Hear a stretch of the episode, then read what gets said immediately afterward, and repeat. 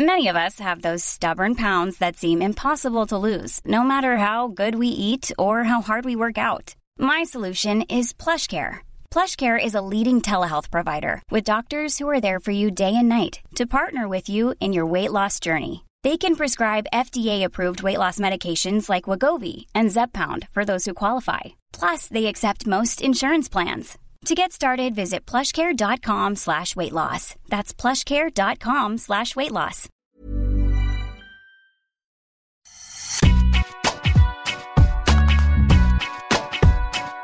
Bonjour à toutes et à tous, bienvenue dans Deep Impact, votre podcast tennis sur Eurosport. Je suis Sébastien Petit, journaliste de la rédaction, accompagné par celui qui s'autoproclame le phare de cette émission, Arnaud Di Pasquale. Salut Jamais j'ai dit ça, ça va pas ou quoi? La semaine dernière, écoute-toi la semaine dernière. J'ai dit ça? Ouais, c'est vrai. D'accord, et, ben, et ben alors je l'ai dit, et je le suis. À nos côtés cette semaine, vous l'avez déjà entendu, un journaliste commentateur de la rédaction d'Eurosport à qui vous ne pourrez jamais demander de choisir entre Saint-Etienne et Roger Federer, Bertrand Milliard. Salut Salut à tous et euh, ravi de retrouver notre invité qui n'a pas encore été présenté donc je ne dévoile rien. Voilà, cette semaine, un invité s'est glissé parmi nous, Paul-Henri Mathieu, ancien joueur et actuel directeur du haut niveau à la direction technique nationale, qui fait le plaisir d'être avec nous. Bonjour Paul-Henri, bienvenue dans Type Impact. Salut à tous, ravi d'être avec vous. Durant cette émission, nous parlerons donc tennis français deux semaines avant le Rolex Paris Master et la fin de saison 2022, des résultats en Dancy, un creux générationnel qui se dessine, mais des résultats encourageants qui n'annoncent pas que du négatif pour les années à venir. Nous essaierons d'avoir un regard éclairé, plus éclairé possible en tout cas sur leur situation actuelle. Nous aurons également la stat de jeu 7 et et l'œil de Deep, pour rappel, Deep Impact est à retrouver sur toutes les plateformes de podcast. N'hésitez pas à nous noter et à vous abonner pour recevoir l'émission directement sur votre smartphone. Sachez également que des extraits vidéo des meilleurs moments de l'émission sont à retrouver sur notre application Eurosport. Je crois que les joueurs sont prêts, alors Deep Impact, c'est parti. Tout d'abord, monsieur le directeur, directeur du haut niveau à la DTN, Paul-Henri, est-ce que vous pouvez nous expliquer votre rôle au sein de la FFT, rôle que vous avez endossé depuis le mai 2021, si je ne dis pas de bêtises?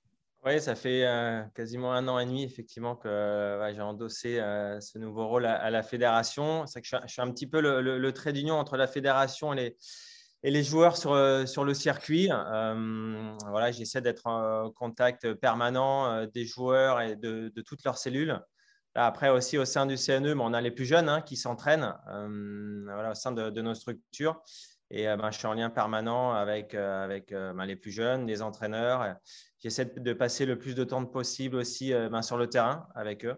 Voilà, je m'occupe vraiment de, de, de, la partie, partie masculine et c'est Pauline Parmentier voilà, qui s'occupe désormais de, la partie féminine. D'accord. Donc, si on a un, en tout cas dans cette émission qui défend bec et ongle le tennis français, c'est bien Arnaud hein, qui sort les griffes euh, dès que l'on dresse un bilan un peu flatteur du. Alors que Bertrand, lui, rien à faire. Hein. Lui, il tire à boulet rouge sur tout ce qui bouge. Je rigole, bien sûr. Depuis que vous avez débuté, il y a donc il y a un an et demi, voilà, vous avez sans doute constaté comme nous, observateur privilégié des circuits professionnels, que le tennis français connaît des hauts et des bas. Comment est-ce que vous analysez la situation actuelle? Non, vous l'avez dit, je pense qu'il y a un vrai trou générationnel qui, s'est installé euh, en toute transparence quand je suis arrivé l'année dernière. Et, euh, voilà, on s'attendait à des résultats encore plus durs dans les tournois du Grand Chelem. Là, quand on n'a pas de joueurs français euh, ou de joueuses françaises qui sont tête de série, donc forcément, pour aller au troisième tour, bah, il faut créer une surprise. il y en a eu, il y en a eu lors des, derniers Grands Chelem à chaque fois. Donc, c'est déjà de bonnes surprises. Après, on est toujours forcément un petit peu déçu par rapport à la génération qu'on a, pu, euh, qu'on a pu connaître euh, avec euh, régulièrement des joueurs et des joueuses françaises en, deuxième semaine. Donc voilà, mais je pense que dans les saisons, dans les années à venir, bah, il faut, il faut s'y préparer, d'en avoir un petit peu moins qu'on, qu'on a pu, qu'on a pu l'avoir par le, par le passé. Et on espère que les plus jeunes derrière vont pousser et qu'à un moment donné, ben, voilà, ça va s'inverser, ça va switcher.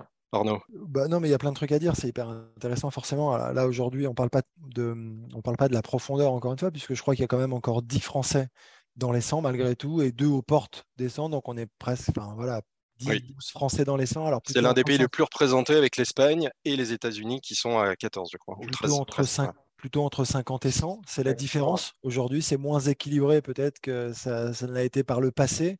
Et donc, euh, c'est pour ça qu'on parle de trou générationnel. C'est que juste qu'il n'y a pas de locomotive, il n'y a plus de locomotive, euh, avec un Gaël Monfils qui est descendu au classement et qui tenait un petit peu la barre là, ces derniers temps. Euh, un Lucas Pouille qui, qui, est bah, on ne sait pas trop où il en est, donc, et on s'attendait à ce qu'il reprenne un peu le flambeau. donc c'est vrai qu'il y a un concours de circonstances un petit peu défavorable mais il y a aussi beaucoup de jeunes qui poussent et tout ça. C'est là-dessus un petit peu, je ne sais pas, moi, à la limite, qu'il faut poser la, question à Apollo, euh, savoir. Évidemment, il y a quand même pas mal de joueurs. Et là, quand on regarde, il y a quand même Alice, Moutet, Gaston, Humbert, c'est moins de 25 ans, tout ça. Mm. Donc, ceux-là vont quand même être là pendant un bon moment et il y a quand même du potentiel. On a vu qu'un Humbert, il a quand même été top 30 et je... tennistiquement, c'est chouette. Alice, progresse enfin, on allait dire, et on l'attendait depuis un moment. Et c'est un joueur qui, je pense aussi, euh, peut aller vraiment beaucoup plus haut. Euh, en fait, c'est quoi votre politique aujourd'hui? C'est donc d'accompagner cela et c'est surtout vraiment de vous, concentrer sur les plus jeunes. C'est les QNM, Petchi, Caso, je ne sais pas, Fils, Vanache, il y en a plein. Et De Bru aussi qu'on a vu, qu'on a découvert, qui est très fort. Qu'est-ce que vous avez décidé vraiment de mettre en place justement pour mettre un petit coup d'accélérateur? Non, mais le coup d'accélérateur, je pense qu'il faut vraiment aujourd'hui euh, se concentrer sur les plus jeunes. Ça, c'est une certitude. Alors, effectivement, on parle d'Empechi, Conan, Fils ou autre. J'aime pas trop citer les noms parce que la route est, encore bien. J'en ai cité plein exprès. Hein. Pour, non, mais pour beaucoup d'entre eux, ensuite, je pense qu'il faut se concentrer encore sur les plus jeunes. Ensuite, sur les joueurs actuels qui sont sur le circuit, euh, vraiment, euh, je pense qu'il y a un rapprochement qui s'est fait, soit avec moi-même ou les capitaines des équipes de France voilà, qui sont en lien permanent avec eux. Nous, on est là un petit peu euh, ben, entre guillemets, en, assistance et en conseil s'ils ont besoin. Mais comme tu l'as dit, effectivement, il y a vraiment euh, un panel de joueurs qui sont au-delà de la 50e place, mais qui est assez important. Il y a des joueurs qui sont aussi euh, jeunes sur le circuit, mais qui sont plus âgés par l'âge. Je pense à Arthur Inderknecht et Benjamin Bonzi. Là, ils sont assez récents, ils sont frais dans la tête, ils ont quand même des, bons résultats très régulièrement. Je trouve que le niveau d'ensemble aussi sur le circuit est vraiment homogène. Donc, je pense qu'il y a encore vraiment des places à prendre voilà, pour ces deux joueurs qui peuvent encore monter. Euh, et tu l'as très justement dit aussi. Après, on parle de euh, Hugo Humbert, Hugo Gaston. Alors, Hugo Gaston a une saison un petit peu plus difficile. Voilà, mais c'est des joueurs euh, voilà, qui, qui, ont bien joué par le passé, qui sont encore jeunes, qui peuvent bien évidemment revenir à un très bon niveau. Alors, c'est très difficile de dire jusqu'où ils peuvent, jusqu'où ils peuvent aller, jusqu'où ils peuvent monter. Mais euh, voilà, je pense qu'il ne faut pas être, même s'il y a un trou générationnel, si pessimiste euh, que ça. Euh, oui, c'est difficile de dire si on va avoir trois ou quatre joueurs dans les dix premiers joueurs du monde comme on, comme on a pu avoir par le passé. Ça, honnêtement, non, j'y pense pas. Mais on peut avoir effectivement voilà, des joueurs qui soient bien placés devant et qui arrivent à avoir des résultats plus ou moins réguliers de là avoir un vainqueur de Grand Chelem euh, ou euh, jouer vraiment euh, voilà, le, titre ou le dernier rôle dans ces tournois-là, ben, je pense qu'il faut attendre. Il faut attendre les, plus jeunes. Ça, c'est une certitude. Il faut l'accepter. Après, voilà, il y a des périodes qui sont de temps à autre plus difficiles. tout le monde aussi est passé par là. Dans ces moments-là, il ne faut pas paniquer, il faut prendre son temps et, voilà, et faire passer de, voilà, de, de bonnes valeurs et, et le goût du travail, surtout aux plus jeunes, parce qu'il n'y a que par le travail qu'on que par le travail qu'on y arrive. Ça, je pense que tu peux le faire, toi, Polo. Euh, on sait à quel point tu étais un bosseur. Euh, et... Ouais, en tout cas, moi j'essaye. C'est aussi mon rôle, effectivement, euh, auprès des plus jeunes ici au CNE, mais même des plus jeunes encore en dessous. De temps à, de temps à autre, ils viennent voilà, passer quelques jours ici, faire des stages. voilà, donc j'essaie de quand même d'échanger régulièrement avec les entraîneurs, parce que le message aussi passe par les entraîneurs et d'échanger avec les plus jeunes par rapport effectivement à l'expérience passée que j'ai pu avoir et euh, que j'ai pu avoir personnellement et que j'ai aussi pu voir euh, autour de moi. Voilà, il y a des messages qui sont euh, très importants, très importants à faire passer. Alors, tu parles de creux. Justement, on va l'illustrer un petit peu. En 2022, bon, l'année n'est pas encore terminée, mais il y a eu, enfin en 2022 et 2021, il y a eu trois titres ATP gagnés sur le, sur le circuit contre quatre en 2020, année en plus Covid. Quand on parle de creux, qu'est-ce qu'on met derrière? Comment, que, comment expliquer en fait qu'on en soit arrivé là?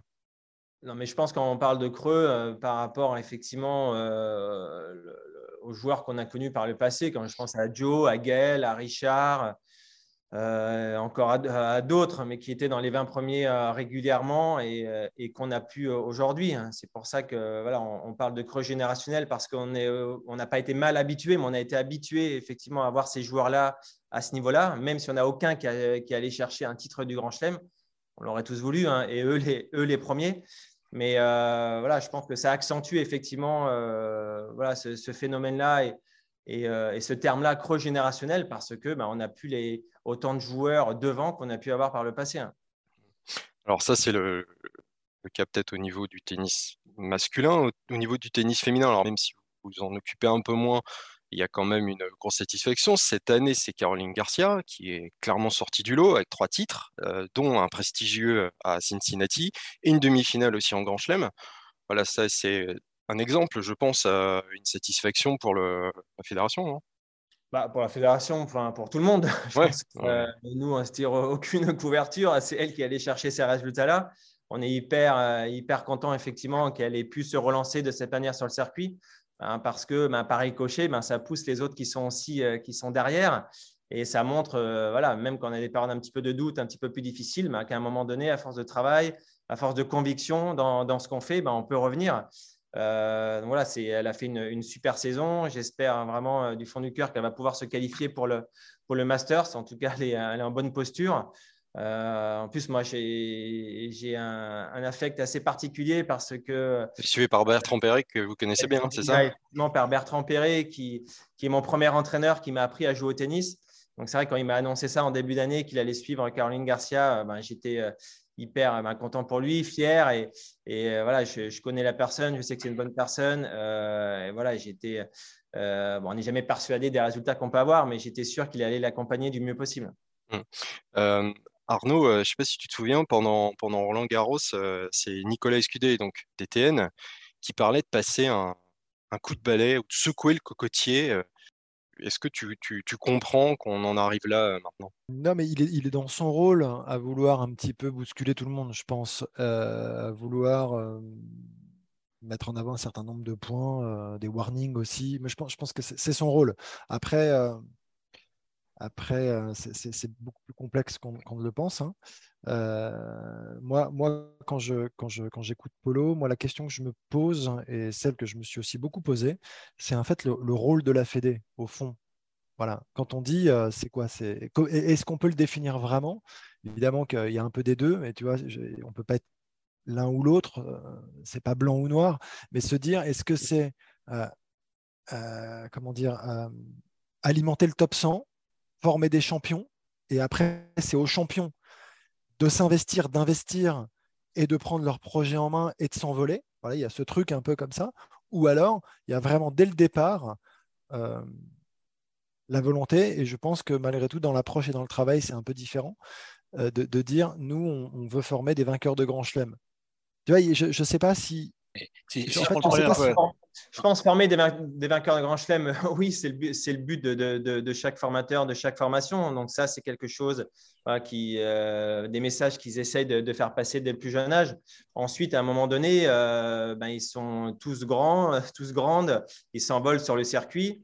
Euh, ils, deviennent tous indépendants. Donc, à un moment donné, soit ils partent euh, ben, de leur côté dans des structures euh, ben, privées parce que c'est eux un peu les, chefs d'entreprise, ou soit ils décident ben, d'utiliser des outils que nous, on a à disposition à la fédération ou de solliciter un entraîneur à la fédération. Ça, je pense qu'on n'ira jamais contre. Ça, c'est une certitude. Après, effectivement, nous, on peut que les accompagner et de dire, ben, si vous avez besoin, vous êtes sur le circuit, vous êtes à tel niveau, si vous avez besoin de quoi que ce soit à un moment donné, nous, on est là. Alors, mais, justement, ma question, hein, Bertrand, juste un truc, ah, c'est est-ce que est-ce qu'au fond de toi, peut-être qu'elle n'est pas facile, hein, celle-là, tu penses, est-ce que c'est pas un frein que d'avoir finalement la Fédé comme à portée de main d'une certaine manière tout le temps, euh, est-ce que ça t'empêche pas de totalement t'envoler?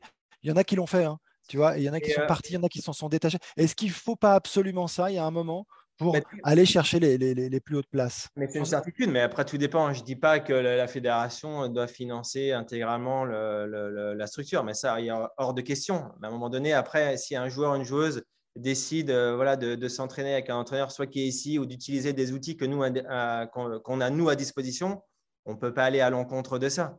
Mais ce, mais ce qui est une certitude, c'est que non, bah, on ne peut pas financer les projets de, de, de, toutes les joueuses et tous les joueurs qui sont euh, sur le circuit. Surtout qu'aujourd'hui, effectivement, comme tu l'as dit, c'est très important de s'approprier le projet, de vraiment euh, savoir où, où, on veut aller Et à un moment donné, bah, il faut s'investir effectivement humainement, mais aussi financièrement. Donc, c'est à eux de prendre leur projet en main.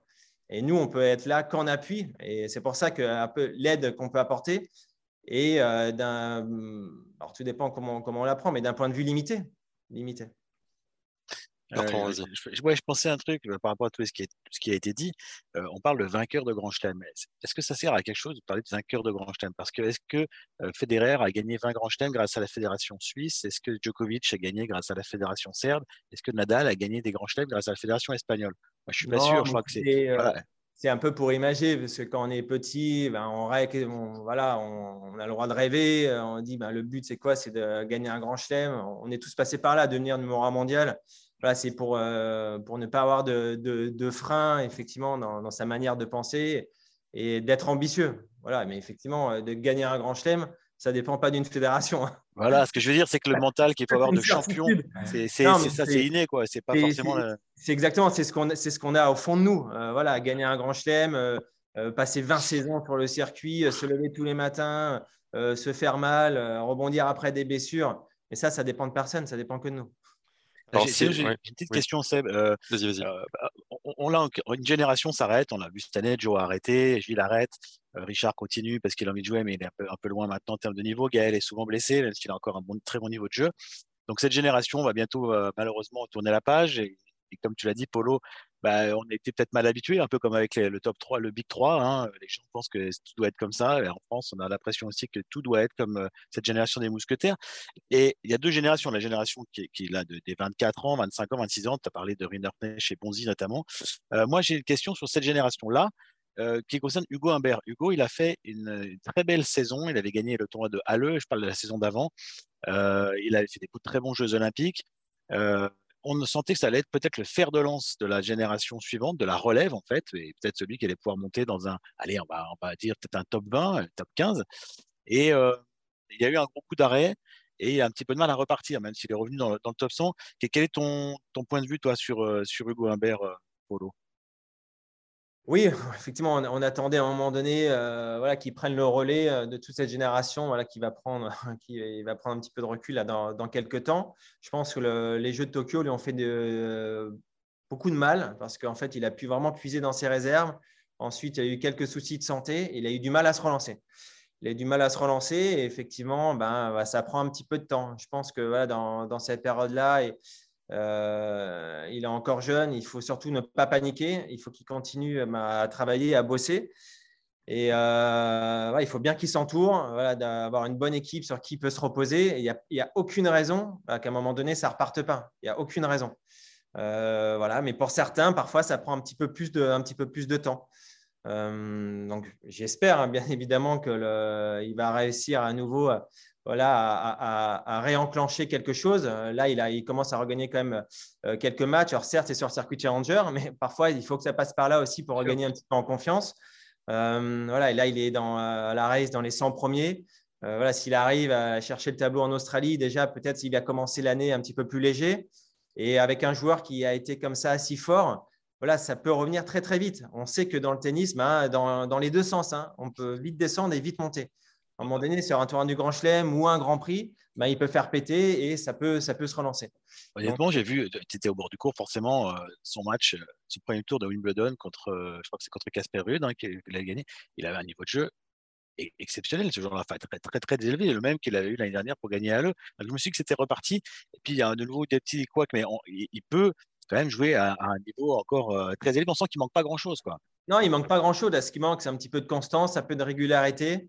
Euh, voilà, il a été euh, voilà, un petit peu enquiquiné avec quelques soucis physiques. Voilà, il faut que ça soit derrière lui et qu'il retrouve cette constance-là vraiment euh, toutes les semaines. Et à chaque fois qu'il dispute un tournoi, effectivement, qu'il puisse être à 100% de ses moyens, de ses capacités physiques. Et comme je l'ai dit, il n'y a aucune raison qu'à un moment donné, ben, voilà, ça ne switche pas à nouveau. Il est, revenu là, attendez, il est, dans le top 100, il a gagné un il a fait finale encore, il rejoue très bien, il rejoue très, bien. Et là, moi, moi, à mon sens, il fallait juste qu'il, enfin, c'est ce que dit, dit Polo, c'est une question de confiance, il fallait qu'il retrouve un peu cette confiance perdue. Là, maintenant, il sait qu'il a été euh, dans le top 30. c'est une histoire de semaines, de mois, j'espère. de mois, mais après, je, dans les 50. Je peux, comprendre que de, que de l'extérieur, ça soit difficilement compréhensible parce qu'il a, il a atteint mm. un certain niveau, mais voilà, c'est aussi le sport de haut niveau. Il suffit qu'on perde qu'on mm. perde un petit peu confiance, euh, qu'on ait deux, trois pépins. Euh, voilà, on passe par des périodes de doute. Euh, il a été touché par le Covid aussi. Hein. Il a été touché plusieurs fois, je crois, et ça l'a beaucoup, beaucoup affecté. Très mal vécu. Donc voilà, donc il, faut de temps à autre, eh ben, c'est la dureté de notre sport, mais être patient. Voilà, parfois on va être impatient, mais non, parfois il faut être patient. Ça prend un petit peu plus de temps, et voilà, c'est ce qui est en train de se passer. Mais là, sur le circuit Challenger, il regagne quand même pas mal de matchs. Il est dans les 100 premiers. Donc, il n'y a pas de raison que l'année prochaine, voilà, il fasse une, une, belle remontée au classement. J'imagine que c'est ah. pas simple de passer derrière une génération, justement, qui était extrêmement régulière, top 10, euh, des quarts de finale en grand chelem, demi en grand chelem, toujours en deuxième semaine. Je parle de Joe, de, Richard, de Gaël. Effectivement, euh, euh, c'est pas facile de succéder à cette génération-là. Non, c'est pas facile. C'est un nouveau statut aussi, forcément, euh, voilà, qu'on lui a prédit. donc, il faut le supporter. À un moment donné, il arrive là, il est dans les 30 premiers, il a encore les autres qui sont devant mais il entend partout dire euh, ben voilà, quand ils vont arrêter, c'est moi qui vais prendre le relais. Donc, c'est une, euh, autre forme de pression qu'il faut supporter, qu'il faut digérer. Euh, voilà, donc c'est, il faut s'habituer aussi à ça. Alors, avant de passer à l'œil de, à l'œil de Deep, une question sur le côté mental. On sait que le, le, tennis est un sport où le côté psychologique est important, pour pas dire essentiel à maîtriser. Est-ce que vous pouvez nous parler du pôle santé mentale qui s'est monté cette année. a Dosé qui a repris le, qui a repris le, pôle euh, mental. Voilà. Donc au sein de la fédération. Et après, Est-ce que ça sert justement à suivre le côté psychologique des, des, sportifs ou ah, c'est euh, Oui, après c'est général parce que c'est déployé des territoires jusqu'au haut niveau. Ensuite, elle est là effectivement à un moment donné en appui des joueurs. qui sont au sein de nos structures. Ça, c'est, ça, c'est euh, entre guillemets obligatoire parce que voilà, elle est en lien avec, eux et, leurs cellules. Donc, s'ils ont besoin de faire un travail un petit peu plus approfondi, donc, euh, ils peuvent le faire avec elle ou des personnes qu'elle, elle recommande. Et ensuite, ben, toutes les personnes extérieures, effectivement, qui voudraient euh, voilà, approfondir ce sujet-là, euh, ben, elle, elle est bien évidemment là pour faire le lien, pour les mettre avec les bonnes personnes. Mais en tout cas, il y a un vrai sujet.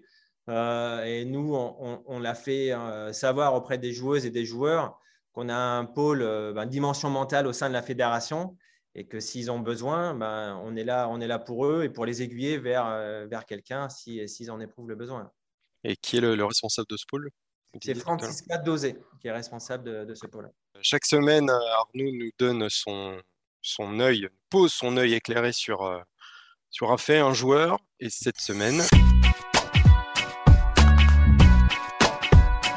Cette semaine, ben, c'est le numéro un français.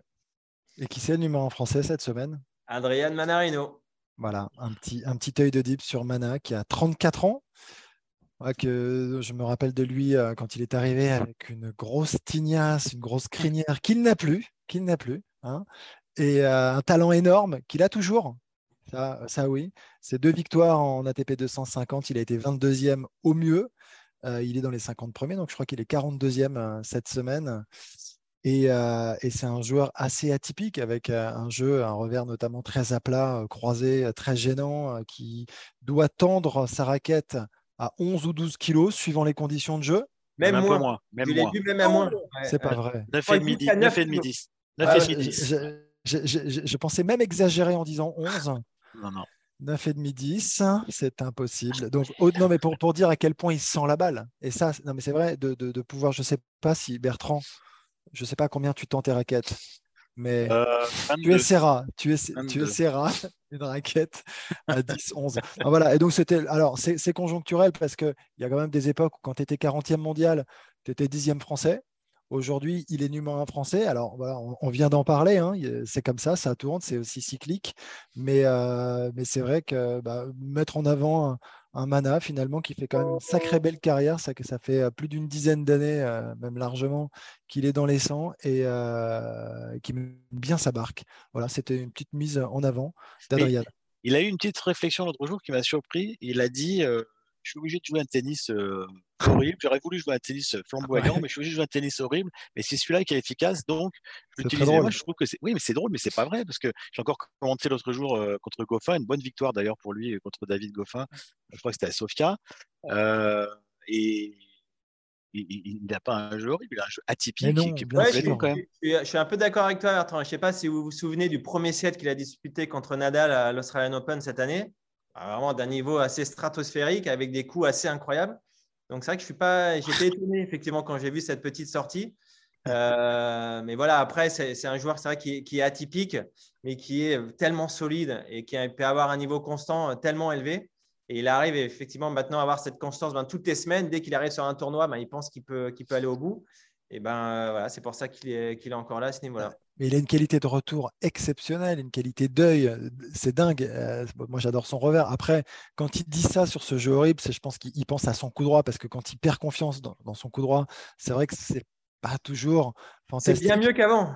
Non, mais bien sûr, mais, mais, mais il, a cette tendance en plus à se dévaloriser un petit peu. Et lui, ce qui lui a fait beaucoup, ce qui lui a causé beaucoup de tort au début de sa carrière, c'est son manque de confiance. C'était, c'était criant, c'était terrible. Et quand il a pris conscience justement de tout ça, c'est là qu'il a décollé, c'est là qu'il s'est installé dans le top 50 et euh, qu'il a maintenu euh, bah, ce, classement et ce niveau de jeu pendant des années.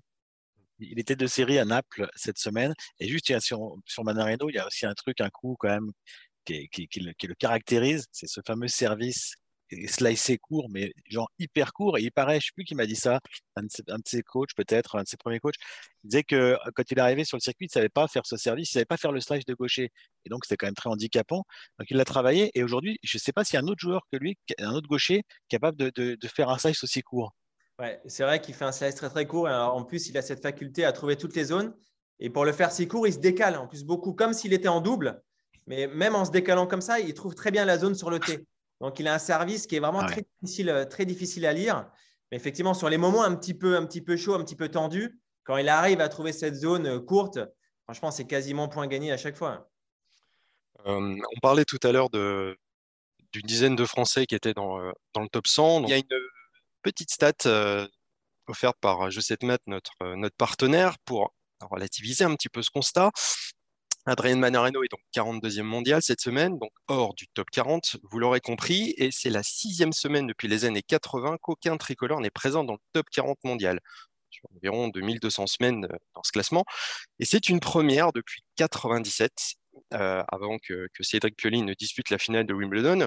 Donc voilà, c'est ce qu'on disait tout à l'heure, on est en pleine période de transition transition qui, à l'époque, en fin des années 90, début 2000, qui s'était arrêtée avec la nouvelle génération des Grosjean, des Clément, des Santoro, et vous deux, Arnaud et Polo. Euh, cette période voilà, de la fin des, des, années 90 et début 2000, que vous avez donc bien connue, est-ce que ça peut aussi aider à relancer la machine? Vas-y, vas-y Arnaud, parce que tu as mieux connu cette période que moi. Ah, est-ce que ça peut... Non, mais bien sûr, bien sûr. Après, moi, j'ai toujours le sentiment qu'il y avait ce besoin d'émulation, en fait. Euh, je ne vais pas parler de moi, mais quand je vois euh, Grosjean, Clément euh, qui arrive, qui se tire la bourre, même si c'est les meilleurs potes du monde, il y a vraiment ce truc de copain qui, qui s'observe un petit peu, qui, qui s'admire aussi d'une certaine manière et qui et à chaque fois, moi je me rappelle d'Arnaud par exemple qui me disait c'est comme ça que je, l'interprétais. S'il est capable de le faire, c'est que je suis aussi capable. Il y, a, un peu de ça à chaque fois. Et, il en faut toujours un pour pousser l'autre, en fait, à aller un petit peu plus loin. Et moi, j'ai vachement senti ça. Scud était différent. Il débordait de confiance. Et, euh, tu sentais qu'il pouvait arrêter de six mois. D'ailleurs, je crois que ça a été le cas. Il avait été blessé six mois. Il était revenu, je crois, à Doha. Il avait gagné tout de suite, premier tournoi. Ça avait surpris tout le monde, sauf lui, je pense. Et c'était sa, grande force. Euh, donc après, on est tous un peu différents forcément, mais il y a quand même toujours j'ai l'impression qu'il y a des arrivées un peu par groupe et ça fait forcément du bien. C'est plus facile à vivre que quand tu arrives tout seul un peu euh, et que finalement tu n'es pas très entouré, qu'il n'y a pas ouais, cette dimension euh, de, de, de, vouloir dépasser un petit peu son, son copain. Et c'est très sain hein, d'ailleurs. Mais j'ai toujours pensé qu'il y avait quand même ça. C'était générationnel finalement, souvent. Et on le voit même, quand là on, on faisait le point sur les Américains, il y a un peu de ça aussi, non En ce moment. Absolument. Mmh, absolument, mais je voulais rebondir sur ce que disait Polo, justement, qui a parlé d'un creux assez long tennis français, enfin qui a ce creux générationnel, euh, pardon, creux générationnel, et c'est moi qui ai écrit creux assez long, parce que je parlais des États-Unis, eux, ils ont eu un creux quand même long. Après l'arrêt de Rodic, il n'y avait que Isner hein, pendant longtemps, et Querret, bon, mais surtout Isner, dans, le top 10-20, et, ça y est, il y a une génération là qui arrive avec des jeunes joueurs. Il y a Fritz qui vient de rentrer dans le top 10, il y a Tiafo qui est top 15, il y a Nakashima, il y a Cressy, il y a Brooksby. Donc voilà, et donc ça y est, eux, ils sont en train. Et, Dieu sait que c'est un très très grand pays de tennis qui, à une époque, remplissait la moitié des, tableaux de Grand Chelem. Il n'y a pas si longtemps, il y a des années 80, il y avait 60 Américains sur 120 joueurs, 128 joueurs. Donc voilà, même les très grands pays de tennis comme les États-Unis peut avoir des creux. Donc, en France, on, on, a l'impression que le grand public n'accepte pas qu'il puisse y avoir un petit creux comme ça après une belle génération, et pourtant, c'est quand même euh, normal. et, justement, et peut-être si on peut rebondir, juste pour mmh. comme moi, j'ai envie de poser cette question à Polo. Euh, la génération actuelle, voilà, on a parlé du Guimbert, on a Benjamin Bozir, Inderknecht, des, des très bons joueurs qui vont certainement encore progresser. Mais si tu veux parler de la génération qui arrive, c'est ça, voilà. C'était la dernière partie de l'émission. Ben voilà, ouais, voilà. tu me permets de la lancer ou tu veux la lancer toi? Si tu veux, vas-y, vas-y, si tu veux. je, pense que on a, on nous dit qu'on a une très belle génération. Je pense à Gabriel Debru, il y a Roland Garros Junior, il y a Arthur Fils, il y a Lucas Van Hache qui joue très bien en ce moment. Euh, il, y a, il, y a, plein de jeunes joueurs. Est-ce que Polo, c'est une question un peu piège, mais est-ce que tu crois que cette génération-là, elle peut devenir une autre génération de entre guillemets de mousquetaires, en tout cas de qui, qui, soit, qui se tire la bourre et qui soit euh, forte comme, comme celle qui est en train d'arrêter là. J'ai rien entendu, j'ai entendu aucun nom. c'est ce que je leur souhaite, mais en, la route, comme je l'ai dit en tout début d'émission, la route est encore longue. Il peut se passer tellement de choses. en tout cas, il y en a certains ben, qui sont bien partis, qui sont sur le bon chemin. Euh, voilà, d'autres euh, qui manquent encore de, constance et qui n'ont pas pris encore la dimension, toute la dimension pour, devenir un très grand. Euh, voilà, à part aujourd'hui d'avoir une rigueur quotidienne, de travailler et d'avoir des objectifs bien précis et être ambitieux, voilà, à part ça, il n'y a rien d'autre à faire. Euh, ensuite, le temps, le temps parlera et euh, on verra jusqu'où ils peuvent aller. Mais euh, il y a quelques joueurs, oui, qui peuvent, devenir, qui peuvent devenir de très bons joueurs. Après, pour devenir de très grands joueurs, comme, comme on l'a dit à plusieurs reprises, ben, ça dépend d'eux. Mm. C'est ce qu'eux, ils auront au fond, c'est ce qu'eux, ils seront prêts à faire hein, comme sacrifice pour aller tout en haut. voilà, ça, c'est un petit peu dépendant de, nous enfin, et, de tous les conseils qu'on peut leur apporter, hein, fédération ou autre, hein, ou conseil extérieur c'est eux qui doivent aller les chercher. En tout cas, voilà, il y en a, il y en a quelques-uns, euh, ils peuvent le faire, mais ça va être difficile. Et ils ont tous des coachs fédéraux, ces jeunes joueurs? Ils ont tous, euh, tous des coachs fédéraux, euh, oui, certains, beaucoup, mais il y en a d'autres aussi qui sont, qui sont à côté, qui sont dans des structures privées. Ils peuvent tout à, fait, tout à fait réussir à aller chercher quelque chose de, de très beau. Hein on voit que, briller en junior est tout sauf un gage de réussite au moment de passer pro. Euh, il y a beaucoup de numéros 1 mondiaux ou juniors hein, qui disparaissent complètement une fois le pas professionnel franchi. Et c'est pas un constat français, hein, c'est pour vraiment tous les pays. Et quand on voit des, Alcaraz ou des Sinner débarquer, on parle même d'ovni sur le circuit. C'est assez, marrant à, entendre. Euh, quand on voit les Français qui arrivent, qu'est-ce qui leur manque pour, euh, ressentir une, rage de vaincre, un peu comme, comme on voit chez Alcaraz À ton avis? C'est à dire. Après, c'est tout le système. En France, c'est comme ça. Dès qu'on a des jeunes qui commencent à bien jouer, euh, ils commencent à signer des contrats qui sont démesurés par rapport au niveau qu'ils peuvent avoir. Donc, en signant ces contrats-là, ben, ils disent bah, Je vais être très fort, on croit en moi, c'est que je vais être très fort. Sauf que pour être très fort, ils oublient comment être très fort. Il y a tout le process. Et euh, donc, c'est euh, voilà, c'est l'entourage qui est hyper important. Je pense à ce moment-là d'être bien entouré, d'être protégé. C'est pour ça que quand je dis j'aime pas citer les noms, euh, pourquoi citer des noms En fait, les jeunes qui sont forts, ils savent qu'ils sont forts. Pas besoin de leur répéter. Voilà, leur répéter constamment, ils vont être forts, ils vont être forts. Non, ils vont être forts si eux le décident. C'est pas nous de dire s'ils vont être forts. Mmh. Euh, Arnaud, c'était Nicolas Escudé qui parlait, quand il est arrivé, d'axer sa politique autour de la formation. Est-ce que c'est là où le bas blesse? Est-ce que nos formations sont vraiment si loin de nos prétentions alors qu'on a quand même des coachs qui brillent à travers le monde. Hein. On parle de Gilles Sarvara ou de Sam Sumik, par exemple. On a, très bons formateurs, on a très bons coachs, et j'en suis intimement convaincu. Mais là, tu vois, je, rebondis, et c'est en lien avec euh, la question, sur ce que vient de dire Polo. Euh, arrêtons de dire ils vont être forts ou quoi que ce soit. Sauf qu'à un moment, j'entends ce que tu dis, Polo, mais toi, on a dit que tu allais être fort. Tu sais quoi quand tu étais très jeune? Et tu as été fort, ce n'est pas pour autant que ça t'a freiné. Il y a un moment. Que je suis parti. C'est pour ça que je suis parti aussi. Pas que, mais pas que. Tu vois ce que je veux dire? Je pense, je pense qu'à un moment, si tu n'es pas capable de faire face à tout ça, c'est que tu ne peux pas être un très très bon joueur de tennis non plus, parce que cette pression, tu vas la retrouver à chaque étage, à chaque étape, euh, chaque semaine, tu vois? évidemment, le plus tard possible. J'entends, mais il y, a, un moment, tu dois être armé. Et donc, l'entourage, tu as raison, le, staff, euh, tu vas essayer d'évacuer un petit peu toutes ces, toutes ces pressions, toutes ces tensions. Mais, mais tout le monde est passé par là. je pense que tous les jeunes, tous les jeunes passent par là, doivent passer par là. Et à un moment, c'est aussi un bon indicateur sur ta volonté, sur ton envie, tu vois, sur ce que tu as envie d'y mettre, tu vois. Je, je pense aussi. Je ne dis pas, tu il y a un équilibre évidemment à trouver dans ce que je raconte, il faut peut-être le nuancer, mais, je trouve que c'est aussi, il y a des indicateurs à tirer sur euh, la force de caractère d'un jeune, sur son envie, sur sa motivation, sur son ambition euh, face, euh, à ce qu'on peut raconter, tu vois, dans, lire dans la presse, entendre quand on gagne quelques matchs. Forcément, quand tu gagnes un grand chelem junior, bah, c'est normal d'être un peu sous le feu des projecteurs. Tu vois et c'est normal qu'on puisse se projeter. C'est n'est pas, pas grave. Tu vois ce que en revanche, tu, évidemment, ça, doit, tu dois continuer d'avoir envie de bosser, tu dois continuer d'être rigoureux, tu dois continuer d'avoir cette ambition très forte bah, d'être un grand champion, d'être un champion de tennis. Ça, toi, tu l'as jamais perdu. Tu vois, quand tu quand as été très fort jeune. Justement, la question est là. Pourquoi beaucoup ont perdu ça? Après avoir gagné un grand chelem, ouais, ou après avoir été numéro un mondial junior. Parce qu'en en fait, ils ont eu beaucoup de choses facilement. Effectivement, euh, les contrats, les wildcards en France, on tours toutes les semaines. On n'est pas obligé de rentrer avec son classement. On est invité à chaque fois. Tout ça, c'est une, une, mauvaise habitude qu'on prend. Euh, et finalement, ça enlève une partie du feu sacré qu'on a malgré, malgré nous, au fond de nous.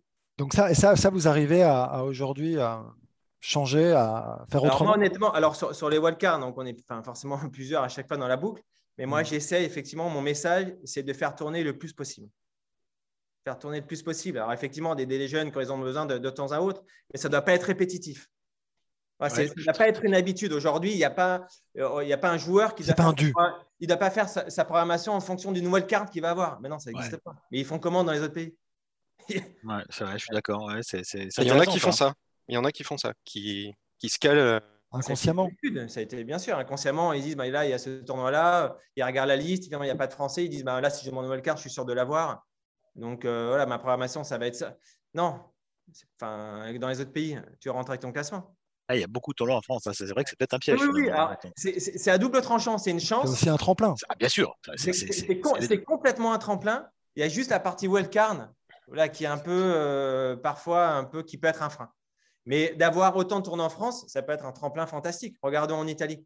C'est extraordinaire de pouvoir jouer quand même euh, en France, de ne pas avoir de, trop de billets d'avion à payer. Enfin, c'est beaucoup moins coûteux. ça permet de pouvoir jouer le circuit tout en restant quand même euh, dans son pays. Et l'Italie, effectivement, aussi, il y en a beaucoup et c'est pas loin. Ce Et l'Espagne aussi. Et euh, Polo ne peut pas citer de nom, il a bien raison, c'est dans son rôle, c'est normal. je vais quand même en citer un, moi. C'était Lucas, que j'ai déjà cité c'est Lucas Van Hache. Euh, mmh. Je de suivre ce joueur, 18 ans, 241e aujourd'hui, et il va jouer cette semaine son premier grand tableau dans un ATP euh, sur le grand circuit, puisqu'il vient de s'est qualifié là. Euh, à Naples. Ancien vainqueur de Roland Garros Junior en 2021. En 2021, tout à fait. Et très très bien en ce moment. donc premier grand tournoi, il va jouer Nishioka là du côté de Naples et la question qui fâche justement peut-être peut-être une petite wildcard à Bercy là, pour, euh, pour Lucas ce qu'il est en train de faire. C'est à Anvers, non? C'est à, à, Anvers ou à Naples? À Naples, je crois, mais euh, c'est peut-être Anvers. Le petit wildcard à Bercy, ben, je ne sais pas, il faut appeler euh, Cédric. voilà. C'est lui qui a, la main dessus. Après, c'est à, Naples. Non, c'était Anvers, tu as raison. Anvers, je, sais que le, le, le, code des qualifs est hyper fort, c'est 65, donc il y en a beaucoup qui ne vont pas rentrer. Après, effectivement, d'avoir un équilibre entre des, plus jeunes, des plus âgés et vraiment ceux qui sont aux portes de rentrée, voilà, pour donner les invitations, je pense qu'il y a un, voilà, un équilibre à trouver. Mais c'est sûr que le, Lucas Van fait partie euh, ben, des jeunes qui devient de plus en plus régulier et qui, qui, euh, qui est en train, effectivement, de, de, passer un cap. Voilà, il va pouvoir disputer certainement les qualifs de l'Australian Open pour la première fois en rentrant directement avec, euh, avec son classement l'année prochaine. C'est une première belle étape. Et euh, c'est quelqu'un qui est hyper investi, euh, qui s'entraîne de manière euh, vraiment avec beaucoup d'envie. donc, il n'y a pas de raison, effectivement, que sa progression ne, continue pas. dernière question, et après, on va libérer Paul-Henri. vous n'êtes pas sans savoir que l'année prochaine, ça sera les, 40 ans de la victoire de Yannick Noah Roland Garros. Donc, la dernière tricolore en Grand Chelem. certains parlent d'anomalie dans cette, dans cette historique. Hein. c'est un thème qu'on dont, on parle euh, souvent avec, euh, avec Arnaud et nos, et nos compères d'Eurosport, euh, après la période phase des mousquetaires, il y a un siècle, tout ça, voilà, Marcel Bernard en 46. Est-ce que, au final, on ne serait pas un peu trop dur avec nos joueurs français actuels? C'est la société qui est comme ça, on veut toujours plus. on est dur. oui, parce qu'on ne se rend pas compte aussi de la, de la, difficulté de notre sport, de la remise en question permanente qu'on doit avoir. Voilà, mais il ne faut pas oublier aussi que ben, les premiers impactés, les premiers qui ont les rêves, ben, c'est nous, les joueurs. Forcément, moi aussi, quand j'étais gamin, mon rêve, c'était de gagner Roland Garros. Quand j'ai disputé Roland Garros, c'était de gagner à chaque fois le tournoi. Mais ce n'est pas arrivé. Alors, les premiers déçus, c'est nous. Après, forcément, il y a l'attente autour parce qu'on a un tournoi chez nous. On a une fédération qui est quand même puissante avec beaucoup de moyens. Donc, on attend euh, ben plus, euh, beaucoup plus. Euh, j'ai envie de dire que c'est légitime. Après, de là avoir un vainqueur de Grand Chelem, comme on l'a dit, ben, ça, c'est ce qu'on a au fond de nous. C'est le feu sacré ça dépend de, personne. Ça dépend que de soi. Bah, après, l'Apollo l'a très bien dit. Je pense que il y a une exigence quand même qui est, très, importante. le, grand public en effet, peut être très dur et il ne faut, pas s'attarder sur les pseudo-commentaires qu'on peut lire à, droite et à gauche euh, euh, sur des gens qui ne connaissent pas forcément en plus le système, qui ne connaissent pas forcément la, dureté, la difficulté de ce sport. Euh, là, oui, on passe après une génération dorée, après une génération qui n'a pas été loin d'aller remporter, c'est vrai, un grand chelem. Et, c'est une grosse pression hein, pour, pour les, pour les suivants. C'est une grosse pression pour les suivants, mais, mais en même temps, il y a des places à prendre. Et c'est ce que je disais en, début d'émission, il y a quand même une dizaine de Français encore dans les 100, et il y en a deux qui sont aux portes avec euh, Grenier notamment, qui était, je crois, dans les 100 il y a quelques semaines, qui en est sorti là, euh, et, Greg Barrère aussi. Euh, donc, il y, a, il y, a, du monde encore, enfin, je veux dire, et il faut que ça tienne jusqu'à ce qu'il y ait une locomotive qui explose pour donner, voilà, pour montrer la voie aux autres, pour euh, donner l'exemple. C'est comme ça que ça se passe, mais je ne suis pas très inquiet en plus. Et puis, Polo parle, il a raison, je pense, de la notion de travail. Il y a un moment, ce qu'il faut surtout pas oublier, bah, c'est qu'il faut bosser, point, en fait. Il faut bosser, il faut passer du temps sur le cours, en salle de, en salle de gym et avoir l'ambition, euh, avoir le couteau entre les dents. Aujourd'hui, c'est de plus en plus dur, il y a de plus en plus de densité, c'est costaud, c'est très fort dans tous les secteurs. Mais ça, enfin, je, je pense que c'est pour ça que c'est top d'avoir un, polo et, toute l'équipe en place. C'est rappeler ça, parce que moi, j'ai le sentiment, pour, être, pour avoir connu un peu la DTN, c'est que de temps en temps, on, on oublie l'essentiel, et l'essentiel, c'est ça. C'est surtout ça, en fait. C'est sûr que ça, point. Il y a que ça. connaît l'histoire du tennis un petit peu. c'est parce que les gens qui parlent, comme l'a dit Arnaud, connaissent pas forcément. Si on connaît un peu l'histoire du tennis, euh, non, ce n'est pas une anomalie. Euh, pourquoi les gens considèrent que c'est une anomalie? C'est parce qu'il y a un grand chelem en France. Euh, il n'y a que quatre pays dans lesquels il y a des grands chelems. Donc effectivement, quand tu as un grand chelem dans ton pays, on se dit, mais il faut gagner. Mais c'est pas une anomalie. Tu l'as dit, Seb, il y a les mousquetaires, il y a Marcel Bernard, il y a Yannick Noah. L'anomalie, c'est la victoire de Noah à la limite en 83. je rappelle quand même que les Britanniques entre la victoire de Fred Perry euh, en 1936 et Andy Murray à l'US Open 2012, il y a eu, donc, vous faites le calcul, 76 ans sans gagner de Grand Chelem. Donc, euh, eux, alors, pareil, on considère que c'était une anomalie. Donc, ça va, on est large. La marge. Il y a de la marge, mais voilà, effectivement, les Australiens gagnent un peu plus, les Américains, euh, ça fait un petit moment, ils n'ont pas gagné de grand chelem non plus les Américains, mais chez les garçons. Et euh, voilà, donc euh, pour moi, c'est pas une anomalie, c'est juste qu'on croit que la France doit gagner à Roland Garros, notamment parce qu'elle l'organise. Mais c'est pas comme ça que ça marche. Les mmh. Anglais euh, ils ont plus de mal à gagner encore que nous Murray. Très bien, eh bien, écoutez, ce sera notre mot de la fin. Merci messieurs d'avoir participé à ce podcast. Cette semaine, vous pourrez suivre sur Eurosport le tournoi ATP 250 d'Anvers, avant les tournois 500 de Vienne et de Bâle la semaine suivante, et puis le Rolex Paris Master à partir du 31 octobre. Eh bien messieurs, bonne semaine, à la semaine prochaine pour une nouvelle émission, et d'ici là, n'hésitez pas à aller taper la balle. Ciao, Salut Polo. Ciao.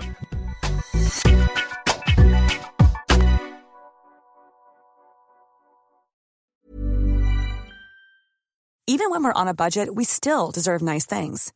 Quince is a place to scoop up stunning high-end goods for 50 to 80% less than similar brands. They have buttery soft cashmere sweaters starting at $50, luxurious Italian leather bags, and so much more. Plus, Quince only works with factories that use safe, ethical, and responsible manufacturing. Get the high-end goods you'll love without the high price tag with Quince. Go to quince.com/style for free shipping and 365-day returns.